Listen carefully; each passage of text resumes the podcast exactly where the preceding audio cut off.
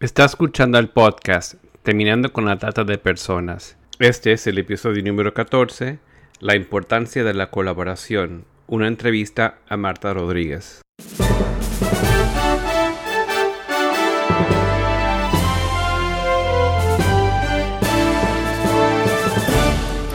Bienvenido al podcast Terminando con la Trata de Personas. Mi nombre es Gilbert Contreras. Y mi nombre es Virginia Contreras. A través de nuestros episodios, que se emitirán cada dos semanas, buscaremos empoderarlo a usted con herramientas para estudiar el asunto, ser una voz y hacer una diferencia para terminar con la trata de personas. Bienvenidos a este nuevo episodio. Hoy tenemos una invitada para ser entrevistada. Así es. Marta Rodríguez es la investigadora criminal de la oficina del fiscal del distrito del condado de Tulare en California. Pero antes de dialogar con ella, me gustaría, Gilbert, si pudieras compartir con nuestros oyentes algunas características del condado de Tulare para que nuestra audiencia se sitúe mejor en el marco de esta conversación. Sí, cómo no. El condado de Tulare es un condado en California, en los Estados Unidos. El censo de 2010 mostró que hay una población de 442.179 personas y casi 60% de ellos son hispanos o latinos. El condado lleva su nombre por el lago Tulare y está ubicado al sur de Fresno, abarcando desde el Valle de San Joaquín al este hasta Sierra Nevada. Y el Parque Nacional Sequoia se encuentra en ese condado. La industria láctea con ventas de productos lácteos genera la mayor cantidad de ingreso para el condado, pero también hay campos de naranjas, viñedos, etc. Una zona muy bella que hemos recorrido muchas veces, pero como en todas partes del mundo también encontramos allí la denominada esclavitud del siglo XXI, es decir, la trata de personas. Puntualicemos que en los últimos días se ha reconocido cada vez más que las agencias públicas, privadas y no gubernamentales deben trabajar en colaboración para responder eficazmente al delito de trata de personas. Y como lo hemos explicado, el mundo está reconociendo que la trata de personas es la esclavitud de nuestra era y los gobiernos, las organizaciones internacionales, las organizaciones sin fines de lucro, las empresas y las comunidades de fe deben trabajar juntas para frenar, reducir y terminar con la trata de personas. Precisamente para hablar de los esfuerzos en coordinación que se están haciendo para combatir la explotación de seres humanos, específicamente en el condado de Tulare, es que vamos a conversar hoy con Marta Rodríguez. Bienvenida, Marta. Muchas gracias. ¿Cómo te gustaría que te presentáramos a nuestra audiencia? Este, soy ah, investigadora criminal para la oficina del fiscal del condado de Tulare. ¿Y eh, cuál es tu función? Mi, mi función es investigo ah, casos criminales y ahorita específicamente ah, la trata de personas. ¿Y eres parte de esta fuerza de tareas contra la trata de personas del condado de Tulare? Sí, así es. Yo soy la que maneja todo lo que se, se trata de las funciones policíacas de, la, de las Fuerzas Unidas. ¿Cuál es la visión y la misión de esta fuerza de tareas? La misión y la visión de ah, nuestras Fuerzas Unidas es identificar víctimas de todos tipos de, de trata de personas y también darles servicios a nuestras víctimas que identificamos y poder llevar a cabo investigaciones y prosecuciones contra las personas que cometen estos crímenes. ¿Cómo le describirías a, la audiencia cómo es tu trabajo día a día? ¿En qué consiste? ¿Cómo se ve? Pues es muchas cosas. Este, mi trabajo día a día consiste, este, ayudo a nuestros abogados aquí que, que hacen casos de trata de personas a revisar casos que nos llegan de las agencias de policía de aquí del condado de Tulare.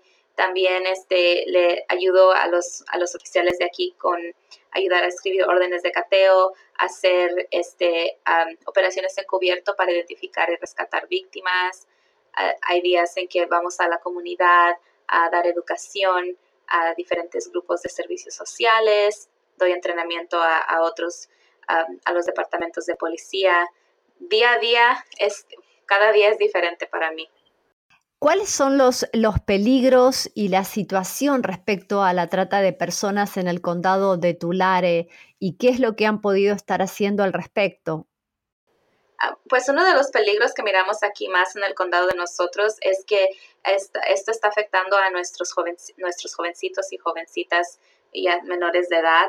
Este, y pues es, esto de trata de personas es algo eh, riesgoso. Hay, hay, pueden ser golpeados y ahí pueden hasta terminar muertos. Entonces ese es el gran peligro que miramos ahorita y que la gente no, no lo está reportando. Igual puede pasar con la trata laboral este, por miedo de reportar a las agencias del orden, este, pueden correr riesgos y que alguien les pueda causar algún daño. Desde que nosotros este, empezamos nuestras Fuerzas Unidas, hemos podido este, educar más a la comunidad, mirar qué es lo que qué es lo que parece, qué es lo que la trata de personas, cómo se mira, y entonces lo que hemos podido hacer es que ahora ya hemos recibido más reportes y hemos podido rescatar víctimas. ¿Cuáles serían, en tu opinión, los factores que, los push and pull factors, o sea, los factores que empujan o que tiran a una situación de trata de personas en tu comunidad? Dependiendo de qué tipo de trata estamos hablando. Si estamos hablando de la trata sexual, como la prostitución, este, miramos en nuestra comunidad que casi todas nuestras víctimas son menores de edad y muchos de los factores que hemos visto allí es que vienen de casas donde falta, hace falta un padre o ya no son, ya no viven con sus papás, sino son, son parte del servicio social del CPS. Este, tienen historial de, uso ah, de drogas o abuso sexual o físico en sus casas, tienen habitualmente se, corren de su casa, han, sido arrestados antes por otras cosas. Y cuando estamos hablando de la trata laboral, muchas muchos de nuestras personas que hemos mirado en nuestros casos vienen de, países extranjeros, muchos de ellos no hablan inglés y vienen aquí buscando lo que le dicen el American Dream. El sueño americano. El sueño americano y este, los, los, las personas los sospechosos abusan de eso, de esa necesidad y, eh, usan sus, uh, esa vulnerabilidad que tienen para ah, aprovecharse de ellos y obligarlos a trabajar. ¿Y es eh, mayor la, eh, las víctimas que encuentran para explotación sexual que laboral o es porque se busca más algo que otro? Um, yo pienso que tenemos mucho de las dos cosas, pero miramos más el sexual pero es porque tenemos como el internet y cosas así para, para poder ir buscando esas víctimas nosotros. Y cuando estamos hablando de la trata laboral, es muy difícil que las víctimas se, se, nos presenten a nosotros y nos digan, hey, mira, estoy víctima o esto es lo que me está pasando. Porque en los pocos casos que hemos tenido de trata laboral, uh, los, uh, el sospechoso o la sospechosa les dice a las víctimas que nosotros no les vamos a ayudar, que no les vamos a creer porque no son no tienen documentos legales, porque los van a deportar y entonces desafortunadamente les creen y ese miedo hace que no nos digan nada a nosotros. No se identifican a sí mismos como víctimas. No. ¿Cuáles eh, serían entonces para poder empoderar a nuestra audiencia a, mirar más allá de lo superficial? ¿Cuáles son algunos signos de trata de personas? O sea, ¿a qué necesitamos prestar atención en nuestros vecindarios para poder identificar víctimas? Sí, sí hay gente que, hay alguien por en el vecindario, si estamos hablando de trata de laboral o también sexual, si hay alguien que no, no puede ir a su salir de la casa cuando quiere, ah, tiene que salir siempre con, acompañado o acompañada por alguien. o si, si, no pueden hablar con, cualquier persona sin que, sin que alguien esté presente con ellos. también si tienen moretones o alguna otra cosa física que, alguien los parezca que alguien los haya golpeado. a muchas de nuestras personas víctimas de trata de personas no, no, pueden mirar a alguien a la cara cuando les están hablando, bajan la mirada. le tienen miedo a la, a la, policía, tienen miedo a migración. esas son unas de las cosas que yo digo es más obvias cuando estamos hablando de, de jovencitas y jovencitos en la trata sexual. Se van seguido del, salen de su casa, huyen de su casa, cuando sin explicar dónde han estado. Cuando regresan, a veces regresan con uno o dos celulares que no los compraron los papás, traen, traen dinero extra, mucho, mucho más dinero, o empiezan a comprar cosas de valor que no, no pueden explicar de dónde están sacando el dinero para comprarlas. Quería también preguntarte si podrías eh, compartir un caso de mm, precisamente esta Fuerza Unidad de Tareas en que hayan participado en una operación encubierta, como para que nuestros oyentes entiendan más la importancia del trabajo que hacen. Sí, los de trata de personas, ah, los casos que hemos tenido aquí, varios de ellos de laboral han llegado por nuestra, por el Human Trafficking Hotline eh, ¿Podrías contarnos qué número es entonces? Si las, si las personas pueden ver si estos eh, luces rojas como señales, ¿qué número tendrían que estar llamando? Sí, el número es, es completamente gratis y es, es 888-373-7888. Y ese es, el, ese es el número nacional de la trata de personas. Es completamente gratis y puede ser anónimo. Y la manera que este número funciona es que si tienen, si notan señales o tienen, ah, aunque sean preguntas, pero si notan señales o sospechan que alguien es, ah, puede ser víctima de trata de personas, eh, este, pueden llamar a este número y las despachadoras pueden ayudarle con el problema y si ya, si necesitan que, eso, si es un reporte, ellos se comunican con las Fuerzas Unidas aquí del Condado de Tulares si es un caso del Condado de Tulares. Y funciona las 24 horas del día, los 7 días de la semana, ¿verdad? Sí, eso es correcto, 24 horas al día, a 7 días a la semana. Bien, y entonces me estabas contando de un caso que eh, recibieron una llamada. Sí, bueno, no, hay casos que de los que no puedo hablar en mucho detalle porque todavía están pasando por el sistema judicial, pero en general, este, una, una víctima fue víctima, tuvo que uh, buscar a un doctor y ah, en, el, en la sala de emergencia estaba este, un póster de, nuestras uh, Fuerzas Unidas con este número que acabo de dar y la víctima llamó a ese número para pedir ayuda. Se contactaron con nosotros y fue que la pudimos no solo darle servicios, mm, ayudar con sus, sus costos de servicios médicos, proveerle servicios de consejería y otras cosas así, pero pudimos trabajar un caso contra la persona que la estaba victimizando y haciéndola trabajar sin paga y entonces pudimos presentar cargos contra esta persona. Y era un caso de trata de personas para explotación laboral, ¿verdad? Correcto. Eh, qué importante entonces que es todo el entrenamiento que pueden hacer, eh, todas estas tareas de prevención, en, también en entrenar eh, personas en, la salud pública, los hospitales, las escuelas, precisamente para estar eh, atentos y, poder conocer este número que es tan importante de la línea directa, ¿verdad? Sí, es muy importante educar a todos en, la comunidad, en, los servicios médicos, en las escuelas, como has dicho, porque ellos son los que van a mirar estas señales primero. No vamos a ser nosotros como policías o como las otras personas de las Fuerzas Unidas, va a ser el público. Entonces es importante que sepan qué son las señas y mirar porque eh, nunca o rara es la vez que una víctima va a identificarse y decir yo soy víctima. Eh, otra pregunta que quería realizarte es, muchos hablan de que hay una relación entre ah, gangs o pandillas y lo que es la trata de personas. ¿En Tulare hay pandillas y si existe una conexión con los tratantes de personas? Sí, sí hay pandillas aquí en el condado de Tulare, hay muchas pandillas, eh, igual como en muchos otros lados, me imagino. Y en estos años recientes sí hemos estado mirando una conexión con pandillas y la trata de personas ah, cuando estamos hablando de la trata sexual este, cuando empecé a trabajar estos casos, miraba que era casi la mayoría de las personas involucradas, los sospechosos, eran miembros de pandillas, pero no trabajaban en grupo.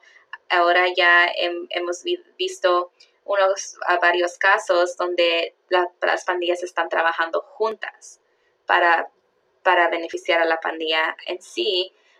en el 2010 y creo que recibimos la sentencia en el 2017, hicimos un caso aquí en el condado de Tulare contra una pandilla local ah, por trata de personas de menores ah, con varios miembros de una pandilla.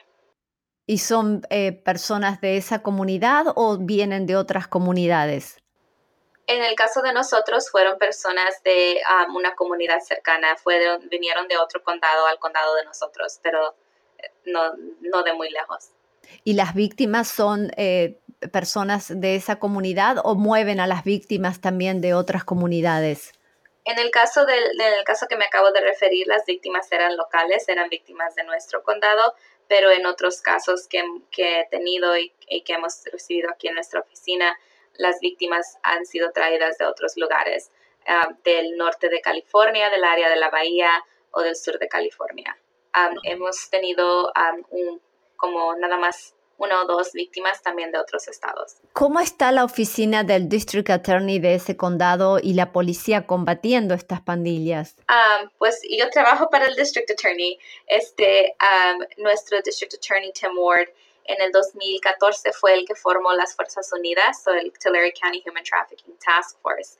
Este, en el 2016 nuestra oficina de District Attorney's Office recibió um, fondos federales para uh, posiciones para investigadores y detectives de, nuestras, nuestra área aquí para investigar específicamente estos casos.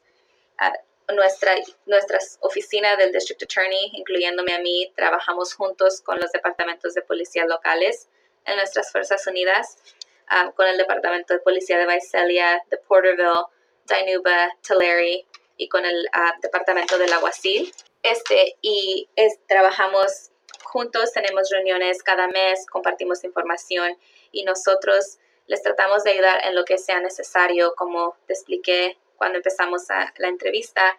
Yo soy la que supervisa las funciones de las Fuerzas Unidas cuando se trata de las funciones policíacas. Entonces, les ayudo con cateos, les ayudo si necesitan organizar operaciones encubiertas o operaciones en grupo.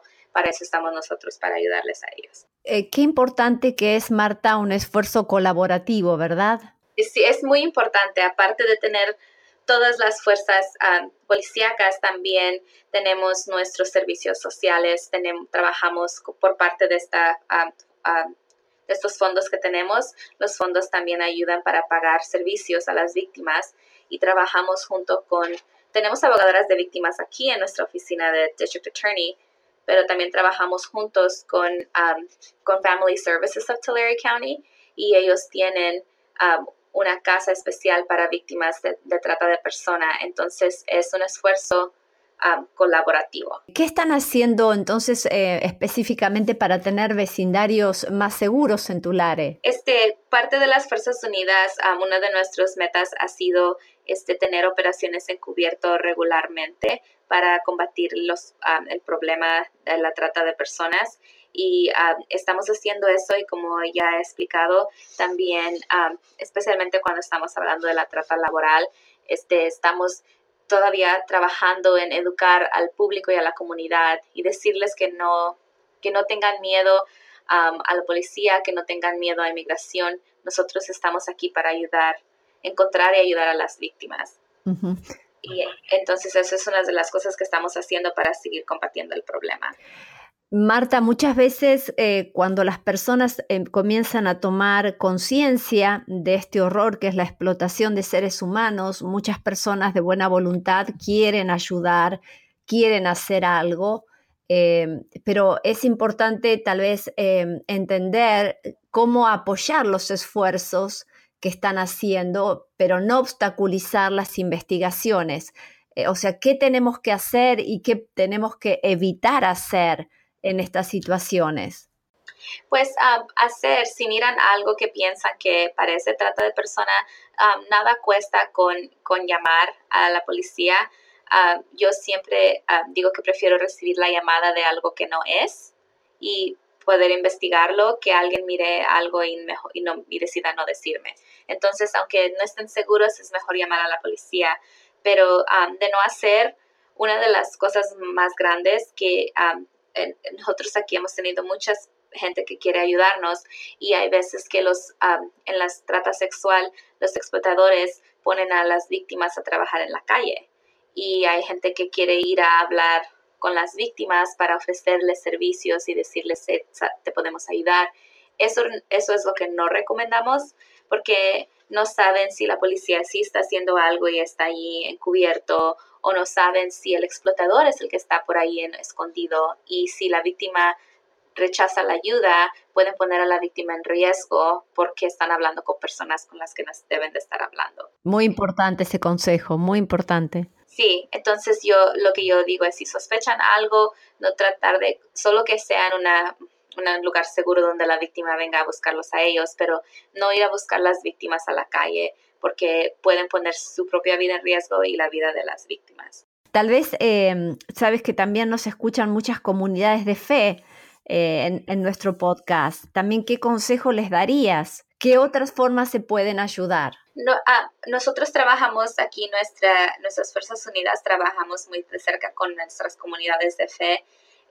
la manera en que las, las, comunidades de fe nos ayudan aquí localmente, cuando los posters que mencioné en el caso ah, previo de la laboral, este, las comunidades de fe, ciertos, ah, como al principio de este año nos, nos, juntamos con ellos y fuimos y distribuimos estos ah, volantes, creo que se dicen, ah, al, a través de todo el condado. Nos ayudaron a ir a dar estos volantes a todos los lugares que la ley requiere que tienen que poner estos volantes. Este, también nos ayudan como por nuestra organización de servicios sociales Family Services. Ellos proveen muchas cosas a nuestras víctimas que, que van allí al centro. Entonces nuestras comunidades recaudan ah, fondos para Family Services o um, una cosa um, muy grande que nos hicieron aquí hace um, el año pasado, creo, hicieron mochilitas para nuestras jovencitas que recogemos de la calle que tienen ropa, productos de higiene, porque a veces cuando las recogemos en la calle no traen nada más que la ropa que traen puesta y no es muchas veces. Qué importante. Sí, nuestras, ellos nos han ayudado a hacer estas mochilitas para las jovencitas. Bien, una pregunta más, Marta. ¿Qué le dirías a, a, las personas de otros lugares que desean establecer un programa para combatir la trata de personas o que desean participar en un programa tal vez establecido en su comunidad? Si es uno que está establecido con su comunidad, que se contacten con alguien y pida y pregunten cómo es que pueden ayudar. Cada, cada um, fuerza unida en cada condado es un poquito diferente.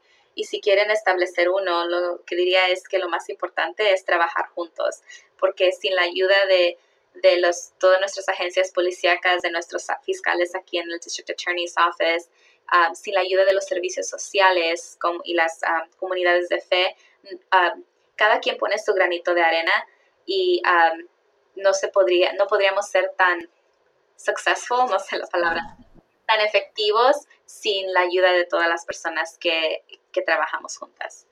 Bien, tenemos un dicho que nadie puede hacerlo todo, pero todos podemos hacer algo, ¿verdad? Así es, así es. Bueno, Marta, realmente un placer tenerte en nuestro podcast y eh, bueno, el cierre es tuyo. ¿Algo más que nos quieras decir? ¿Algún consejo para nuestros oyentes?